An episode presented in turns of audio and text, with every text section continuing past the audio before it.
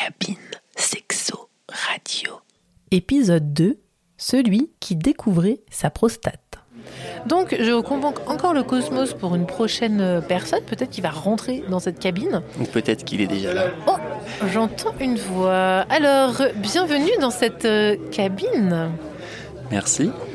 Donc, est-ce que tu sais ce que tu fais ici? Eh bien, il paraît qu'on peut euh, raconter euh, des aventures qui, euh, qui nous seraient arrivées. ou, euh, C'est possible. Alors, je te propose de bien parler près de ton micro pour qu'on t'entende le plus euh, possible. Alors, ça peut concerner ta sexualité, la sexualité. Est-ce que tu arrives avec une petite idée, un petit fil à sortir de la pelote? Pas du tout. Ah, rien du tout. Juste, tu sais que tu vas peut-être partager une expérience. Ah, peut-être, j'ai vu que la porte était ouverte. Donc, euh, Alors, est-ce que tu- tu serais OK de partager une expérience sexuelle de ta vie hmm, oui, je serais OK. Est-ce que tu veux que je t'aide à en trouver une ou tu Oui, veux en trouver une bien. Ah, d'accord, ok. je suis là pour ça, évidemment. Est-ce que je peux te demander de penser à une expérience qui t'a aujourd'hui, vraiment à l'instant T, euh, tu penses aujourd'hui, là il est 23h29, si je te demande une expérience qui t'a marqué, ça veut pas dire que c'est celle qui t'a le plus marqué, mais aujourd'hui ton cerveau il t'envoie quoi comme information? Alors là, tout de suite, euh, je suis en train de penser à quand j'ai découvert le plaisir prostatique. Ah, tu penses à ça tout de suite? Oui. Ton cerveau t'a dit, tiens, on parle de ça. Tout à fait. Et alors qu'est-ce qu'il aimerait dire ton cerveau alors? Eh bien, euh, moi, j'avais jamais encore expérimenté ça euh, avec une autre personne.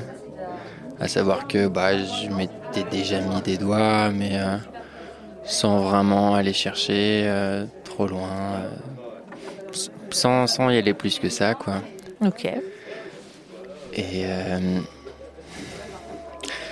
et ouais, c'était euh, bah, c'est une rencontre avec une, une fille du coup euh, qui, euh, qui, je pense, a eu envie de me faire découvrir ça. Et euh, en vrai, ça m'a plu. J'ai eu envie de recommencer. Alors on entend un petit peu au son de ta voix que ça a l'air pas mal quand même. hein. Ça vaut le coup, je pense. ouais. Et est-ce que je peux te demander, tu me dis si c'est indiscret, si tu es un homme cisgenre? Alors oui, je me définis comme un homme cisgenre. Très bien, c'est important parce que on va écouter la suite de ton histoire. Donc il y a cette personne qui t'invite à tester donc le plaisir prostatique, qui est donc la stimulation de la prostate, on est d'accord? Tout à fait. Qui se trouve? Qui se trouve euh, bah, dans le canal, euh, dans le rectum en fait. Enfin, pas dans le rectum, mais derrière la paroi du rectum, je pense. Bon, je suis pas médecin, mais. Euh, et donc, du coup, euh, ça, ça passe par une pénétration anale. Et comment t'es venu à ça sans... euh, Est-ce que t'as eu des barrières? Est-ce que ça t'est venu dans la tête Non, je vais pas faire ça, moi ça me... ça- c'est pas possible, c'est dégueulasse, tu vois? Non, pas trop, non. Non, je crois que. Je me souviens pas de la première fois en fait. où C'est arrivé. Tu te souviens pas de ta première fois? Hmm, bah, j'ai des doutes. J'ai des doutes, je suis pas sûr.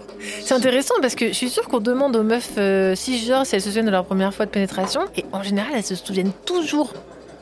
Et toi, t'es en train de me dire que ta première pénétration, tu ne t'en souviens pas. Bah, non, ça m'a. Je, me- je me souviens pas exactement, non. Ah, c'est fou Je me rappelle que c'est arrivé euh, assez rapidement euh, dans mon histoire sexuelle avec cette fille. Mais euh, j'ai pas souvenir précis du moment. Sûrement parce qu'on n'en fait pas tout un truc. Peut-être, C'est ouais. pas une perte de virginité, tu vois. Bah c'est- si c'était dans la société, genre une grosse perte de virginité, genre des youyou, des gens qui t'attendent dehors avec un drap et qui te disent bravo, tu t'es fait, euh, tu t'es fait déflorer la nuit, ça serait peut-être différent. Oui, oui, tout à fait. Et puis bon, ma, ma première fois avec une fille euh, tout court, euh, je m'en souviens. C'est plus marquant en fait. Enfin, moi, ça m'a plus marqué que, que ça. D'accord. Et alors, qu'est-ce qui te plaît le plus dans ce plaisir prostatique, si on peut l'appeler comme ça? C'est vraiment euh, très différent des- du plaisir, euh, euh, je sais pas comment dire, pénien, on va dire, euh, pénis. Ok. Euh, c'est des sensations que je connaissais pas. Et moi, personnellement, ça peut m'envoyer assez loin. et je pense plus loin que, que un orgasme, on va dire classique d'éjaculation. Intéressant pour ceux et celles qui nous écoutent. Voilà comment on peut casser des barrières quand même. Est-ce que tu as envie de rajouter quelque chose par rapport à, cette histoire ou par rapport à autre chose peut-être? Ah, bah, Par rapport à cette histoire, euh, moi je pense qu'il ne faut pas en faire tout un plat et, euh, je pense que, que beaucoup d'hommes gagneraient à essayer. Et gagneraient quoi? Ils gagneraient du plaisir. Ah putain, et, ça serait quand même con de passer à côté de ça quand même. Hein. Ça serait con, ouais. J'espère qu'ils écouteront ce que tu leur dis. J'espère aussi. C'est intéressant. Merci beaucoup d'avoir euh, franchi cette euh, porte de la cabine. Une petite impression sur ce que ça t'a fait d'être dans cette cabine tout seul avec un casque et un micro? Euh, bah, On se sent un peu comme dans un confessionnal, j'ai envie de dire. là, je suis face à un, drap mm-hmm. dans un festival. Enfin, je suis dans une cabine qui, qui se trouve dans un festival. Et euh, dans cette cabine, je suis seul face à un micro avec, euh, avec un casque sur les oreilles. Et euh, je pense que cette, cet anonymat, il permet, il permet de, de raconter ce qu'on veut sans qu'il y ait personne qui nous regarde, qui nous juge.